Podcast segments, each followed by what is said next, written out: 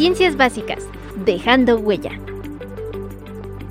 Es un programa en el que te presentaremos a los docentes del Tecnológico Nacional de México en Celaya y los proyectos de investigación que están desarrollando.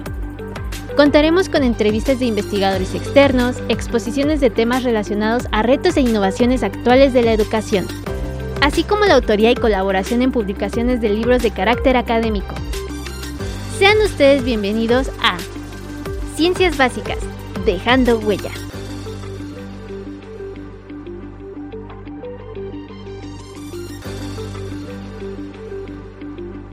Hola, ¿qué tal? Muy buenas tardes. Los saludo con mucho gusto nuevamente en este programa Ciencias Básicas Dejando Huella. Eh, mi nombre es Leonardo Morales Cerda, docente del Departamento de Ciencias Básicas de aquí del Tecnológico Nacional de México en Celaya. Y pues me da mucho gusto estar nuevamente con ustedes, a todo el público que nos está escuchando, desde su hogar, desde el trabajo, desde la escuela o desde cualquier sitio en donde tengan a bien sintonizarnos. Gracias por estar con nosotros. El día de hoy tenemos preparado un programa, un episodio también bastante interesante como todos los que hemos, hemos llevado a cabo. Y bueno, el, nombre del, del, programa del día de hoy es Las ciencias básicas en los productos académicos. Vamos a tener la participación, como ya es costumbre, eh, de algunos invitados eh, especializados en el tema que nos van a estar compartiendo algunas experiencias al respecto. Eh, Quisiera empezar presentando a nuestros invitados. En primer lugar nos acompaña la doctora María del Carmen Cornejo Serrano. Tiene un doctorado en administración, maestría en ingeniería química, licenciatura en, ingeniería industrial química de aquí del Tecnológico Nacional de México en Celaya. Y ha sido, bueno, actualmente es docente del Departamento de Ciencias Básicas, ha desempeñado algunas otras funciones, eh, algunas jefaturas en el mismo Departamento de Ciencias Básicas, en recursos financieros y también es docente investigadora. Tiene bastantes proyectos en los que ha participado. Doctora Carmelita, buenas tardes. Bienvenida nuevamente al programa. ¿Cómo se encuentra? Gracias, Leo. Pues un gusto de estar nuevamente aquí con tu público y sobre todo pues con los compañeros que nos va a tocar hoy compartir esta sesión. Gracias por la invitación. Bienvenida maestra, gracias a usted. Tenemos también la presencia del doctor Juan José Martínez Nolasco. Tiene un doctorado en ciencias en ingeniería y él ha estado enfocado también a la parte de investigación, tiene algunos desarrollos eh, como la formación de un grupo académico llamado Desarrollo de Sistemas Mecatrónicos 4.0 y también pues tiene bastantes investigaciones, tiene algunos estudiantes eh, con los que ha estado participando. Doctor Nolasco, mejor conocido, ¿verdad? Por todos, aquí en el Tecnológico. ¿Cómo se encuentra? Bienvenido. Hola Noel, buenas tardes a, todos los que nos acompañan aquí a los Escuchas, muy bien. Eh, aquí estamos para ver qué les podemos contar el, día de hoy. Ok, gracias por la, por la asistencia, por, por aceptar la invitación. Contamos también con Víctor Manuel Saman Ortega, él tiene maestría en ciencias en ingeniería mecánica es estudiante actualmente del doctorado en mecatrónica y también forma parte del grupo estudiantil Desarrollo de Sistemas Mecatrónicos 4.0 y pues ha participado también en algunos otros proyectos de investigación. Maestro Víctor Manuel, buenas tardes, bienvenido, ¿cómo está? Hola, buenas tardes, bien, gracias, gracias por la invitación. Y finalmente, este, tenemos también la presencia del estudiante de la carrera de mecatrónica, Flavio César Nieto Ruiz. Él también ha participado en algunos proyectos de investigación, Flavio, ¿cómo te encuentras? Bienvenido. Hola, muy buenas tardes. Gracias. feliz por estar aquí con ustedes compartiendo este espacio. Gracias, qué bueno. Este, vamos a empezar con nuestro tema, las ciencias básicas en los productos académicos. Eh, quisiera empezar eh, recapitulando un poquito el, el, episodio número 2 de esta tercera temporada de Ciencias Básicas Dejando Huella en el cual, bueno, el, programa se llamó La participación de los estudiantes en proyectos de investigación. En ese, en ese episodio, que fue conducido por, nuestra compañera Magda, eh, tuvimos la, presencia de algunos estudiantes que forman parte también de, de un grupo que es el Innovatec, ahí nos, nos, estuvieron platicando de cómo se recluta a los estudiantes, cuáles son los proyectos de investigación que llevan a cabo y también contamos con la presencia de otros investigadores pertenecientes aquí a Ciencias Básicas que también nos fueron compartiendo algunas experiencias de cómo desempeñan la investigación desde, desde su área, desde su especialización. Y el día de hoy quisiera que extendiéramos esa visión de, la investigación y tuviéramos una visión más amplia, eh, sobre todo en, aterrizar un poquito en cuál es el fin de esa investigación. Que básicamente el objetivo de toda investigación pues es dejar un legado, dejar un producto académico.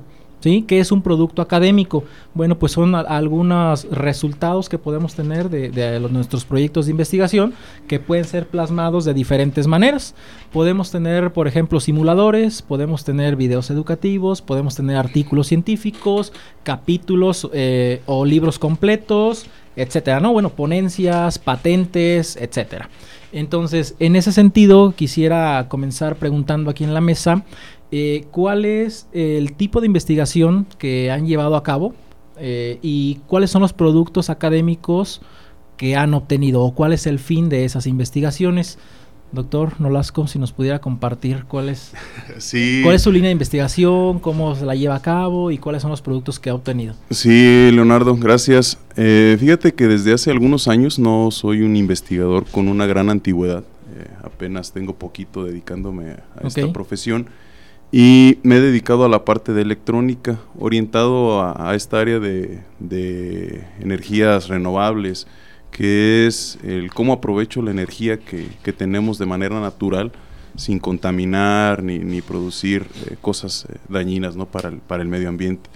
Y algo que, me ha llamado mucho la atención en esta parte de la investigación es que creo que, que los estudiantes que trabajan conmigo lo han visto, eh, sí son importantes los productos académicos, sí, sí son importantes los productos académicos, pero he descubierto que si en realidad quieres dejar un legado, lo más importante es formar un grupo de trabajo. Okay. Sí, un grupo de trabajo en donde ese grupo de trabajo vaya transmitiendo a los demás integrantes un mensaje, una idea, una virtud de, en este caso, no nada más de quien los dirige, sino de, los demás integrantes. ¿no? Entonces, ahorita, aparte de, lo que tú mencionas, que es este, publicar un artículo o ir frente a niños y platicarles un poquito sobre qué son las energías renovables, cómo lo podemos usar en, nuestras casas, eh, el grupo que, mencionaste, que se llama Desarrollo de Sistemas Mecatrónicos 4.0, va orientado a esta parte, a tratar de, tener ese grupo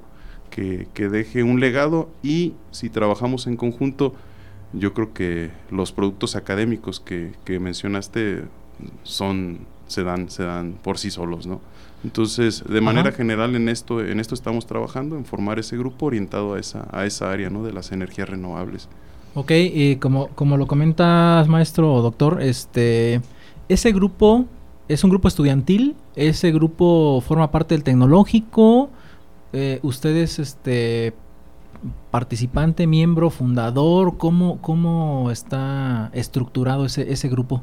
Dime Nolasco para que sea más Nolasco, fácil. ok. Nolasco. Y, nos, ahorramos tiempo a platicar otras cosas. ok. ¿Qué crees que no sé si sea fundador o nada más sea ahí eh, el, que hace todo, todo el, plan maquiavélico? Eh, pero sí, soy el, profesor a cargo del grupo y está formado por estudiantes de doctorado, maestría, ingeniería.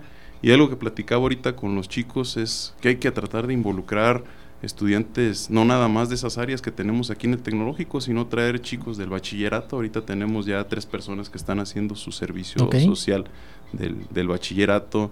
Eh, la semana pasada estuvimos por ahí en un foro donde había jóvenes de secundaria y les decíamos a los jóvenes, no nada más de secundaria, estudiantes, sino profesores, eh, si les llama la atención, acérquense, porque al final, pues ustedes en 10 años van a estar aquí parados donde, donde está Víctor, que en ese caso fue uno de los maestros que me acompañó a dar esa, esa conferencia. Entonces, más o menos así es como lo tenemos estructurado y el plan es pues que el grupo crezca y que vaya desde lo básico hasta, hasta un doctorado, ¿no? Y podamos transmitir y convivir en diferentes áreas. Ok, e, ese, ese grupo estudiantil eh, acepta solamente estudiantes, por ejemplo, de, de, la carrera de mecatrónica, de mecánica, o está abierto para cualquier estudiante que quiera que quiera participar en él o que quiera pertenecer a él. Víctor, ¿tú qué nos puedes comentar?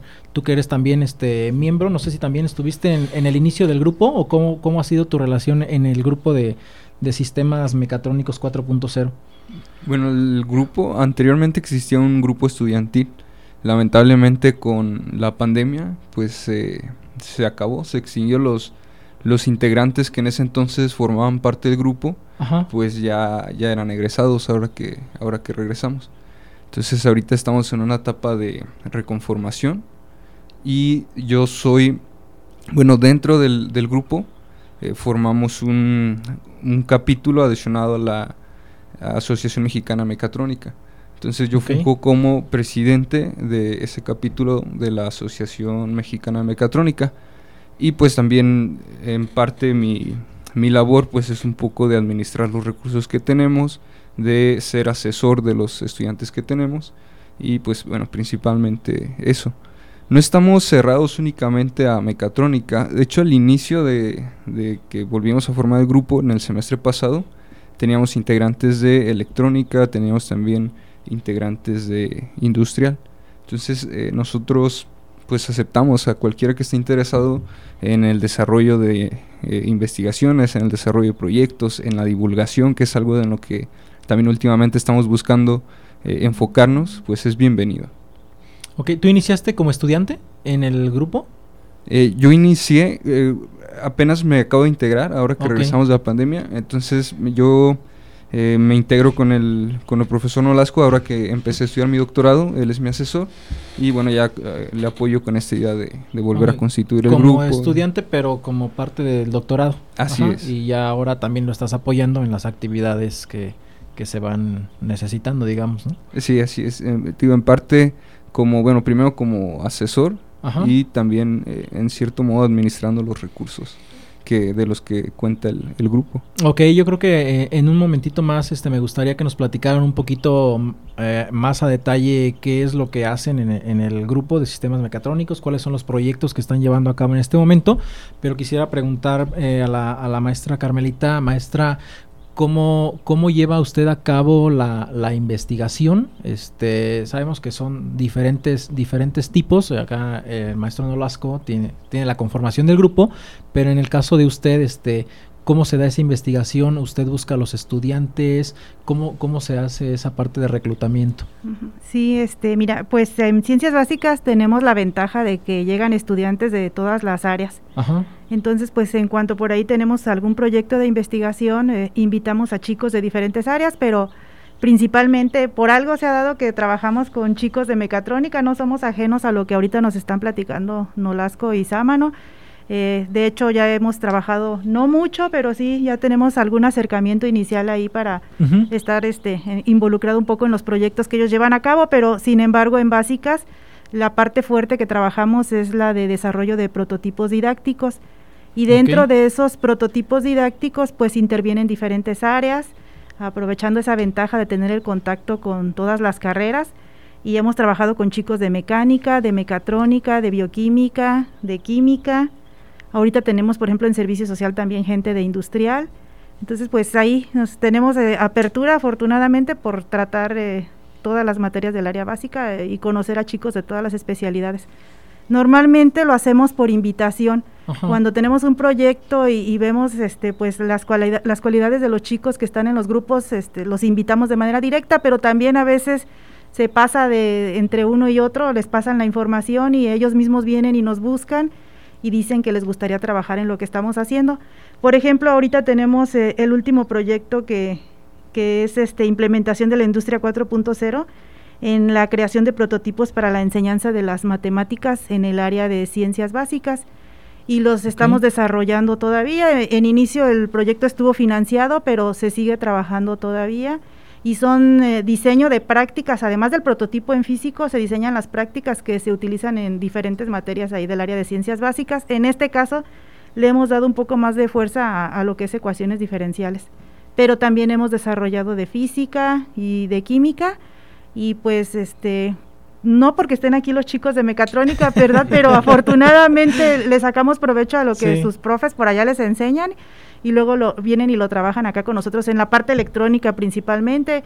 Toda la industria 4.0 la estamos tratando de utilizar este pues con el hecho de estar eh, trabajando en tiempo real muchos datos, eh, generando información, lo subimos a la nube.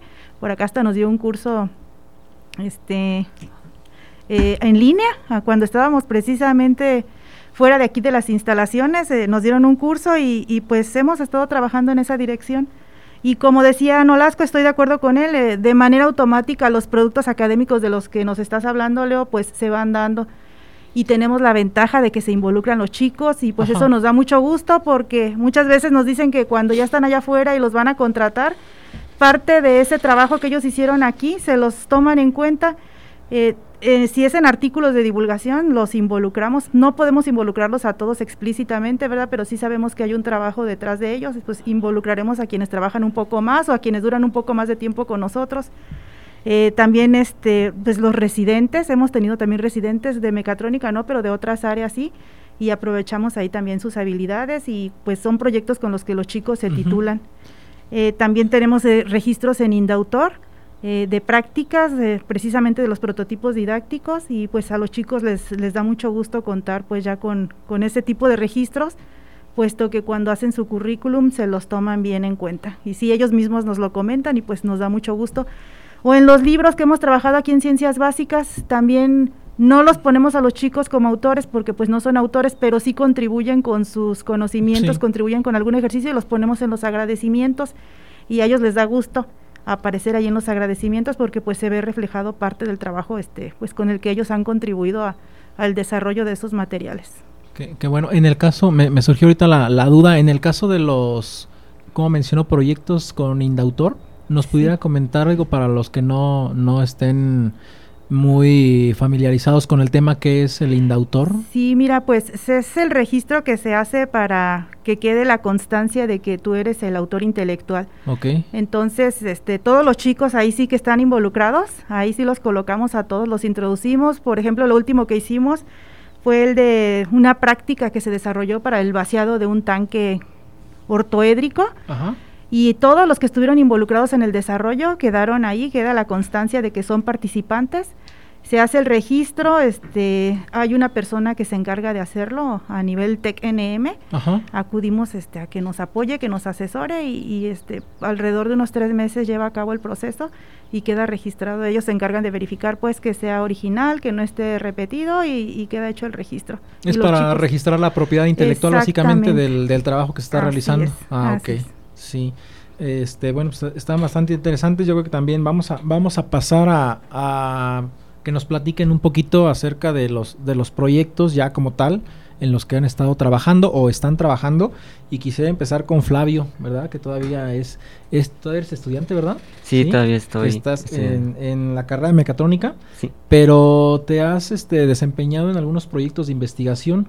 Quisiera que nos platicaras, este ¿Cómo empezaste la investigación a tan temprana edad? Porque todavía siendo estudiante, bueno, sabemos que hay estudiantes que realizan investigación, pero lo que me llama la atención de ti es que ya estuviste en un Centro Nacional de Investigación que se llama el CENIDET. ¿En dónde está? ¿En Cuernavaca? ¿Sí, verdad? Está en Cuernavaca, ¿Cómo llegaste hasta allá? La verdad es que por curiosidad. este, siempre he estado con ese espíritu de, de ver qué, qué más me puede servir para mi conocimiento y en el aspecto de CENIDET se ofreció la oportunidad de que abrieron una estancia de investigación en donde estudiantes de los tecnológicos podrían participar. Entonces pues yo dije, pues esta es mi oportunidad de entrar. Apliqué, realmente me pidieron una serie de pasos para ver si era apto y la verdad sí lo fui. Me llegó un correo invitándome a participar con un profesor, el doctor Astorga, este, junto con un estudiante de doctorado se me encargó realizar un proyecto, el cual consistía en modelar el sistema cardiovascular. Okay. Entonces, mediante una serie de charlas, conferencias y razonamiento y resolución de problemas, pues fuimos capaces de, llevar a cabo ese proyecto. Este, ¿en, qué semestre iniciaste esa investigación? Eh, lo, inicié en periodo vacacional.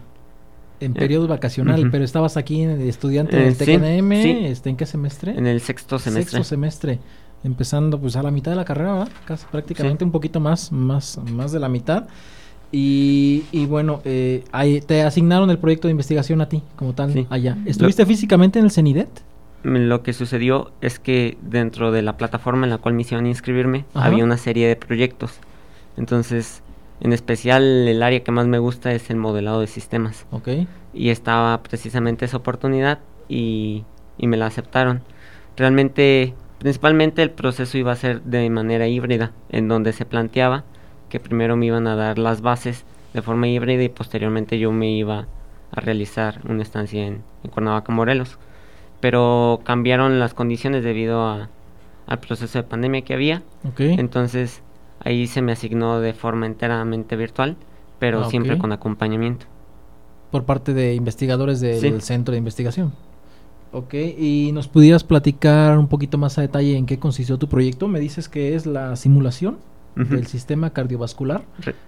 sí, realmente lo que tratamos de hacer es tratar de presentar un modelado para ser capaces de medir unos parámetros importantes del sistema, lo cual es, por ejemplo, la presión sistémica, este o el flujo en una en un en la presión auricular izquierda, la presión en la en la aorta y el flujo aorto. Básicamente lo que hicimos es aplicar un modelado de sistemas a través de una teoría que se llama control. Lo que hicimos es realizar un modelado y mediante el modelado fuimos capaces de estimar cuál es el comportamiento en un ser humano bajo unas ciertas condiciones que físicamente y, y médicamente se condicionan como normales y a partir de ahí empezamos a realizar el proceso y estimar que fuéramos capaces de medir esas variables de forma exacta. Ok, ¿cuál, cuál es el objetivo del proyecto? ¿Solamente medir esas variables? O sea, de la presión, ¿qué más? El, el, objetivo principal fue desarrollar algo que le denominan observador. Un observador es, en pocas palabras, ser capaz de simplemente con una variable o dos variables estimar todas las otras variables del sistema. Esto es muy importante debido al hecho de que en medicina es muy importante los métodos no invasivos, ya que estos métodos no invasivos pueden ayudar a, realizar ciertas operaciones o, o, ciertos procesos sin necesidad de, de irrumpir en el cuerpo humano. Entonces el desarrollo de observadores básicamente en este caso se trató en eso, de utilizar un método no invasivo a través de medir la presión sistémica, que es la que nos podemos medir nosotros en casa con, con, un aparato, y a partir de los valores de esa presión ser capaces de estimar otros parámetros de, del sistema cardiovascular con el fin de, de prevenir fallas en el mismo o implementaciones médicas que se requieran.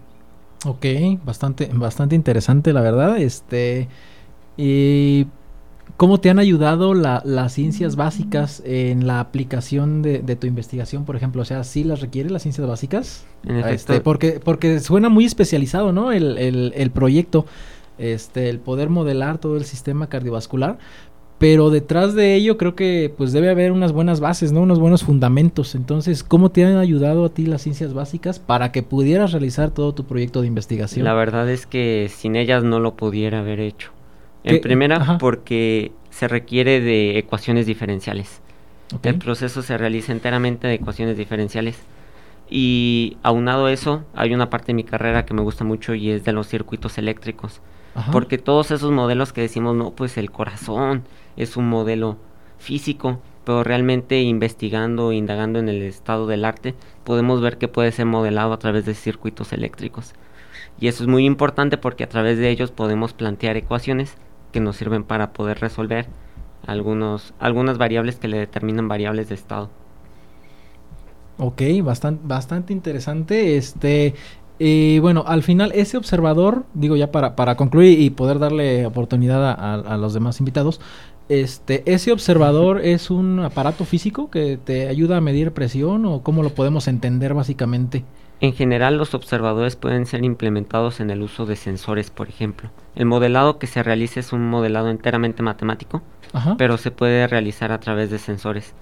Nosotros mediante el sensado de, por ejemplo, lo mencionaba en la presión, pues el, el, aparato que se utiliza es, es un sistema que tiene un sensado específico. Entonces el sensor básicamente lo que se le hace es el implementársele mediante circuitería o, el, o algún efecto de programación el modelo que se desarrolló con el fin de poder predecir el comportamiento del sistema. Ok, pues bastante, bastante interesante, creo que tiene muy buena aplicación, sobre todo este para la parte de médica, ¿verdad? Y vemos cómo se interrelacionan las ciencias básicas, que es el fundamento, pero también la especialización que tienes, ¿no? En, la, parte de mecánica, mecatrónica, electrónica, vemos que todas estas áreas, pues en conjunto, nos ayudan a poder tener una muy buena aplicación y muy buena proyección. Este, vamos a, vamos a mandar un corte, necesitamos mandar a corte comercial y cuando regresemos pues vamos a continuar platicando con nuestros demás invitados acerca de sus experiencias en estos proyectos de investigación. En un momento regresamos. En un momento regresamos a Ciencias Básicas, dejando huella.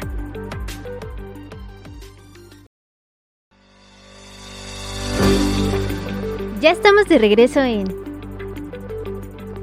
Ciencias Básicas, dejando huella.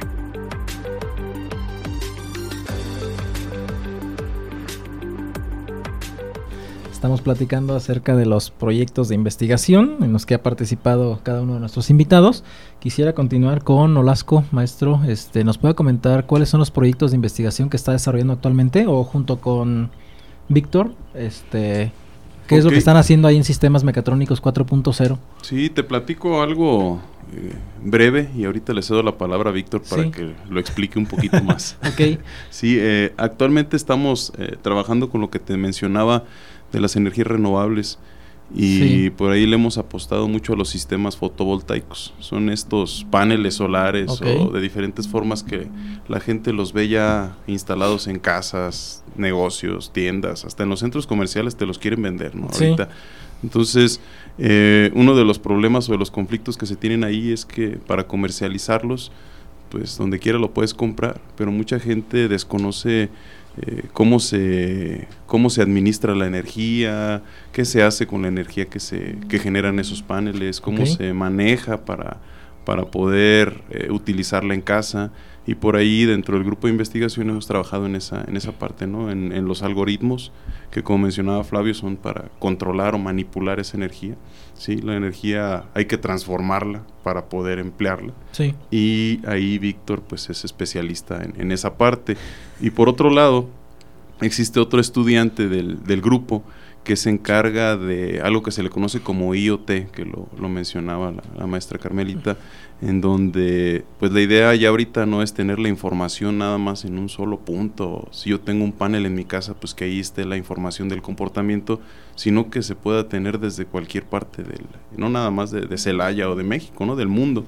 Y este chico se encarga de eso, de agarrar esa información y subirla ahorita lo que le conocemos como la nube o, transferirla vía internet al celular, eh, etcétera. Entonces ahorita estamos en, esa en esa orientación, en tratar de, de, unir esas dos partes, la energía, su manipulación, eh, la transferencia de toda esa información que se está monitoreando, manipulando a la nube y que los usuarios, pues ahorita yo pueda abrir mi celular y pueda ver eh, qué está sucediendo con la energía que se está generando en, en mi casa, ¿no? Ya ver cuántos este, kilowatts tengo, cuánta energía he generado, okay. eh, cuánto tengo que pagar. Hasta CFE ya me cobra aquí en el, okay. en el, celular, ¿no? Entonces ya aquí dice sí, sí. CFE, pues generaste tanto y consumiste tanto, me debes 80 pesos, por ejemplo.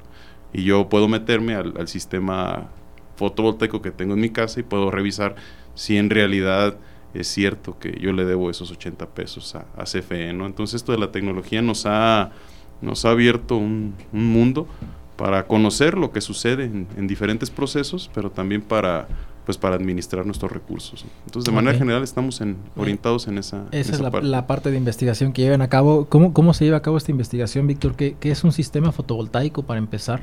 Bueno, que ya más o menos lo, lo explicó aquí Norasco, ¿verdad? Pero si nos pudieras abundar un poquito más. Que, bueno, el, el, sistema fotovoltaico, como nosotros seccionamos, está compuesto por un panel solar que está conformado por eh, celdas fotovoltaicas. Aprovechan el efecto fotoeléctrico, los fotones golpean una junta NP, hay un electrón que transita un hueco. Básicamente, cuando le da el sol, pues genera energía. Okay. okay. Esta energía se genera en corriente directa.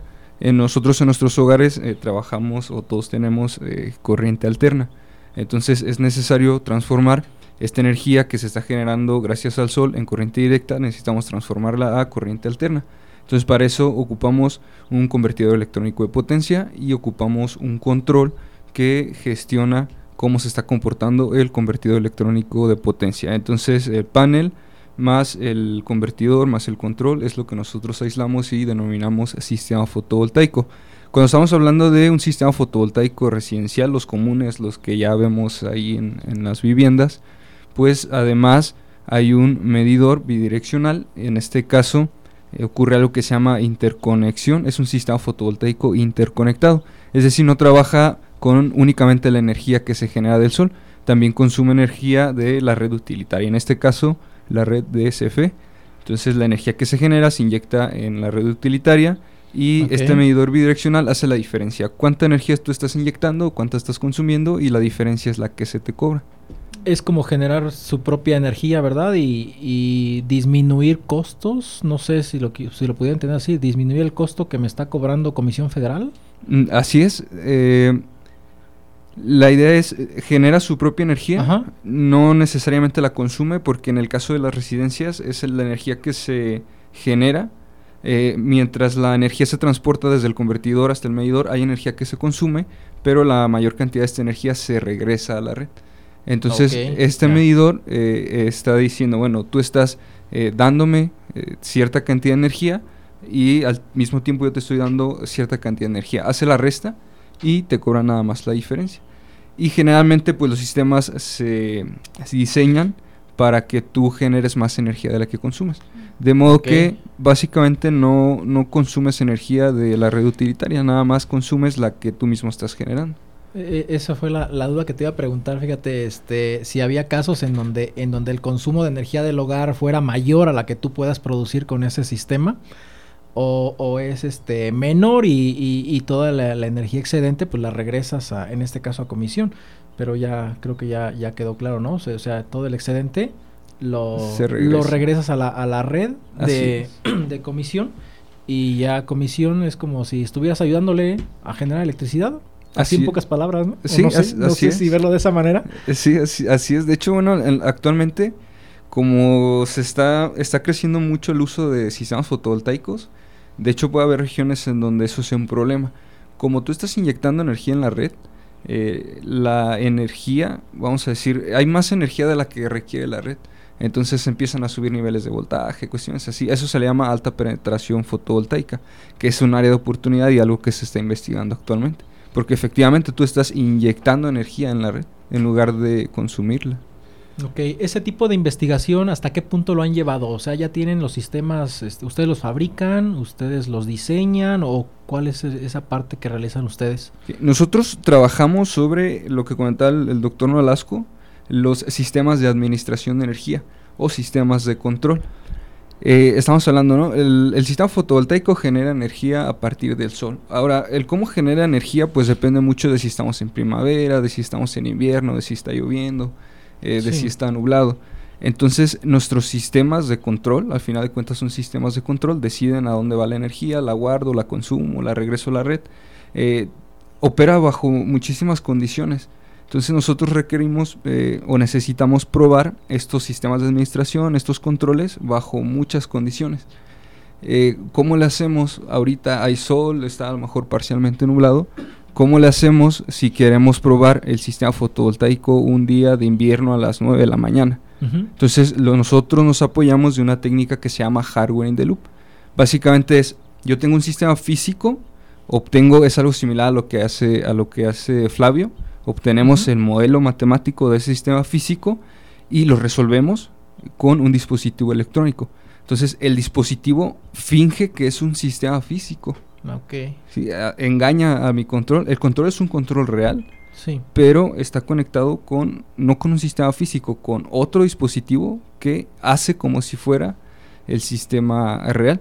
Y entonces como yo tengo controlado el entorno, básicamente estoy poniendo un controlador en un, en un entorno controlable, pues yo puedo decir ahorita hace poco sol, ahorita hace mucho viento, entonces yo puedo controlar esas condiciones y probar. Nosotros estamos en esa etapa del desarrollo de administradores y los estamos probando con esta técnica. Ok, bastante, bastante interesante. Entonces lo llevan ya desarrollado, en un desarrollo avanzado, digamos, ¿no? Sí, sí. Este, eh, bueno, quisiera eh, agradecer la participación. Este, doctora Carmelita, eh, ¿algún proyecto en el, en el que está trabajando usted? Por ejemplo, el que mencionaba, el vaciado del tanque ortoédrico. ¿Cómo, ¿Cómo fue llevado a cabo? ¿Fue un simulador? ¿Fue...? mira, este, pues básicamente aprovechamos eh, la enseñanza de las matemáticas en modelos y más que nada pues tratando de que el chico se motive a ver que tiene aplicación. Y ahorita lo que nos están platicando eh, pues este, el doctor Nolasco, lo que nos está platicando Víctor, pues ya es una aplicación bien concreta, ¿verdad? De, de, las matemáticas, lo mismo que Flavio nos dijo, ya son aplicaciones bien específicas. A nosotros en la parte de ciencias básicas, pues nos toca dar la base, nos toca formar toda la utilería, todo el background, todo lo que requieres para después poderlo utilizar en algo en especial. Pero desde aquí, desde ciencias básicas, desde su cuarto semestre, quinto semestre, ya necesitan empezar a tener contacto con algo real, con algo práctico. Y más que nada esa es la idea. Y no solamente trabajamos este, con, con, un tanque de una sola geometría, como te comentaba el ortoédrico, podemos trabajar con tanques de diferentes geometrías y ya empezar a trabajar con sensores, detectar alturas y todo eso pues lo pueden simular también con el uso de software. Eso pues lo van a seguir haciendo a lo largo de toda la carrera, ¿verdad? Pero ya nada más que el software se vuelve más especializado. Aquí pues ya va siendo cosa de que el chico descubra cuál es el área de interés que tiene, sobre todo pues enfocado a la carrera que esté estudiando. Entonces pues aquí nosotros combinamos a estudiantes de diferentes especialidades y pues otra de las oportunidades o lo que estamos trabajando ahí también es eh, el uso de detección de concentración de un soluto en una solución salina. Comenzamos con una solución salina, pues porque es fácilmente medible la, concentración. Es una manera indirecta de detectar la cantidad real que tienes de soluto en una mezcla.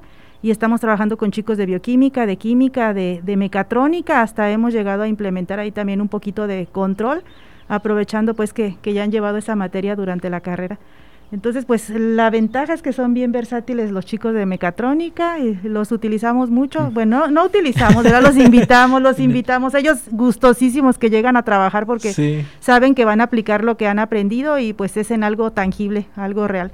Y pues todos los datos que ahí obtenemos, este, pues la ventaja que ahorita estamos eh, teniendo, pues es que se los hacemos más atractivo porque pues en el celular bajan la información y, lo van haciendo en tiempo real y pues toda esa información almacenada la comparan contra su modelito, simulan, este, ahí mismo introducen sus datos obtenidos y, pues ven que pues el uso de las matemáticas eh, pues es bueno, tiene una aplicación tremendísima, pues ya, ya depende más bien hacia dónde nos querramos mover. Y que el mismo uso de la tecnología es algo que, realizan bastante bien las nuevas generaciones, Exactamente, hay que aprovecharlos, ¿verdad? O sea, si están tanto tiempo pegados al celular, pues que sean algo productivo, ¿verdad? Sí, hay que usarlos. sí, sí, claro, hay, que, sacarles provecho, sí, sí no, no, buenos estudiantes, eh, afortunadamente, pues es, una de las características de los chicos aquí en el tecnológico, pues que pueden dar, pueden dar mucho, ¿verdad? Ahorita pues tenemos el problema ahí de la pandemia que se nos atravesó y todo esto detuvo pues eh, pues un, un, avance o una trayectoria interesante que se tenía, pero pues hay que volver a hacer los ajustes y, y, retomar todas las actividades al 100. Pero pues bueno, esa es la ventaja de trabajar en ciencias básicas, que complementas pues las cualidades o la preparación de cada especialidad y, y podemos este, implementarlo en un proyecto bonito donde se combinen las áreas. Ok, este, maestra, desde, desde su punto de vista, ¿qué, qué importancia tiene esta relación eh, docente e investigador con el estudiante cuando el estudiante está precisamente en esta etapa? ¿Cuál es la importancia de, esa relación? Pues es eh, bien importante, es bien importante, sobre todo cuando el joven tiene cierta inquietud hacia la investigación, ¿verdad? Como que hasta puedes lograr que consolide esa inquietud y pues muchas veces se motivan a estudiar un posgrado porque pues se nota que les empieza, que son curiosos, como decía Flavio, él es muy curioso, pues entonces seguramente que le va a apuntar por ahí a, un posgrado. Entonces, pues todas esas áreas hay que despertarlas en los jóvenes porque no necesariamente terminando la carrera este, van a entrar a trabajar en una empresa, ¿verdad? También hay un pequeño grupo de gente que le gusta la investigación y pues hay que aprovecharla en México. El país necesita desarrollo y ese desarrollo pues se da gracias a, a las mentes de la gente que pues que está interesada en seguir estudiando, en seguirse preparando para pues poder aportar su granito de arena aquí al, desarrollo del país. Y no hay de otra pues más que con el estudio y, el, el, utilizar toda esa información en, en beneficio pues de, de, las áreas que, que estén trabajando. Ok, desde tu punto de vista Flavio, eh, ¿Has tenido alguna ventaja, por decirlo de, alguna manera? ¿O ¿Qué ventajas has, percibido tú como estudiante al estar participando en un proyecto de investigación? ¿Te consideras este, que tienes cierta experiencia que te sirve para un futuro? ¿Cómo te has sentido tú trabajando desde el momento de ser estudiante? La verdad es que sí. El, el hecho de participar en proyectos de investigación, desde mi punto de vista, nos permite, en primero, pues presentarlo en un currículum vitae, que es a lo que a muchos les interesa. Y también nos permite desarrollar nuevas tecnologías o implementarlas. Otro caso que es muy específico y que menciona la maestra es acceder a un posgrado. Actualmente el nosotros tener trayectoria en investigación permite postularnos a instituciones de alto rango que nos permitan acceder a una mejor calidad en la educación y por tanto tener un acceso a la tecnología de una forma correcta. Ok, desde su punto de vista, maestro Nolasco, ¿qué importancia tiene la participación de los estudiantes en los proyectos de investigación? Ok, ¿qué crees que yo sí veo un cambio grande desde, desde que llegan y, lo notábamos ayer con Víctor en una reunión que tuvimos con un chico de, de maestría en donde lo invitamos a una presentación con otro investigador de otro departamento. Y el joven, me acuerdo su primera impresión es de que empezó como a temblar y, ese tipo de cosas. Entonces, cuando llega eh, inicialmente, cuando llega inicialmente, yo creo que en dos años, al momento que tenga esta experiencia, va a sentirse seguro y, va a poder transmitir las, las ideas, ¿no? los conocimientos que tiene, porque no dudo que los tenga. Al final es, es una habilidad que necesitas desarrollar, el, el saber transmitir tus ideas y hacerlo con seguridad. Pues, por ejemplo, a, mí eso me parece una, una de las ventajas de involucrarse en un grupo en donde tienes diferentes personas participando. Tú, Víctor, desde tú que has estado de, desde las dos perspectivas, como estudiante y ahora como, como líder, como, como este asesor, ¿cuál, cuál, ¿cuál ha sido la ventaja que has tenido en esta participación? Yo creo que una, una gran ventaja que a veces no se le da, o bueno, no, no sé, suficiente importancia, es en cuanto a los productos de investigación. A final de cuentas, los productos de, investigación pues consisten en tu transmitir eh, tu desarrollo, eh, tus hallazgos, vamos a decirlo de una forma más formal. Entonces, al final de cuentas, el estar participando en estas investigaciones, el estar reportando, el estar eh, escribiendo artículos, desarrolla mucho esa parte de la transmisión de las ideas y también de cómo tú te comunicas de forma escrita, el, ser eh, más, o bueno, aumentan tus capacidades de comunicación, como mencionaba el, el, doctor, creo que esa es una de las grandes ventajas. Por otro lado, pues en cuanto al conocimiento, a, mí pues me gusta mucho el estudiar las matemáticas y entonces pues sí te permite eh, ya en eh, estudiando un posgrado, ya desarrollando investigación, pues tienes que ir más a fondo. Entonces tienes que ir más a fondo en muchos aspectos que a lo mejor en licenciatura pues no alcanzas a ver por los tiempos, por, por cualquier otra cosa. Y entonces pues acabas más a fondo, descubres cosas nuevas, descubres que a lo mejor lo que tú habías visto pues que tiene eh, todavía muchas áreas que no conocías. Entonces también me gusta mucho cómo eh, va aumentando la parte del conocimiento. Si bien es cierto que lo que buscas no es eh, expandir, sino más bien enfocarte en, un área, aún así profundizas mucho más en, el conocimiento de ciertas áreas. Yo, por ejemplo, en el área de control, pues he aprendido muchas cosas con, mis proyectos y pues me gusta tener, bueno, creo que esa también es una gran ventaja. A veces requieres ir más allá de lo que ves en las aulas. Si no desarrollas eh, proyectos de investigación, si no te involucras en grupos como los de nosotros, pues nunca los vas a ver sí, lamentablemente por los tiempos, por la cantidad de materias que tienes que llevar, pues a lo mejor nunca, nunca los vas a ver. Si eso te da una gran ventaja, ves cosas, aprendes cosas, aprendes a ser autodidacta, eso es algo que veo mucho también en nuestros, nuestros estudiantes. Eh, pues tienen que desarrollar algo, necesitan un conocimiento que no tienen y ellos solo eh, lo adquieren y luego eso pues se lo llevan y les va a ayudar en, en toda su carrera. Sí, ok, bastante, bastante interesante. lamentablemente se nos está terminando el tiempo. Este, podemos seguir platicando acerca de, los proyectos de investigación, acerca de las ventajas que, tiene la participación de estudiantes, la relación con el docente, pero quisiera que fuéramos ya aterrizando y concretando para, para concluir, este, cómo, cómo ha evolucionado la participación de los estudiantes, sí, o sea, cómo, cómo ven ustedes esa, esa participación. Y, pues alguna conclusión que nos quieran que nos quieran comentar ya para cerrar. Empezamos, maestra Carmelita. Pues sí, mira, este Leo, afortunadamente pues esa evolución es para bien, tal como ya lo comentó también aquí Nolasco, ¿verdad? Es para bien de los chicos, eh, pues les permite eh, pues el que puedan crecer en cuestión de habilidades blandas, si así le podemos llamar, ¿verdad? Esa parte de la formación que, que también se requiere.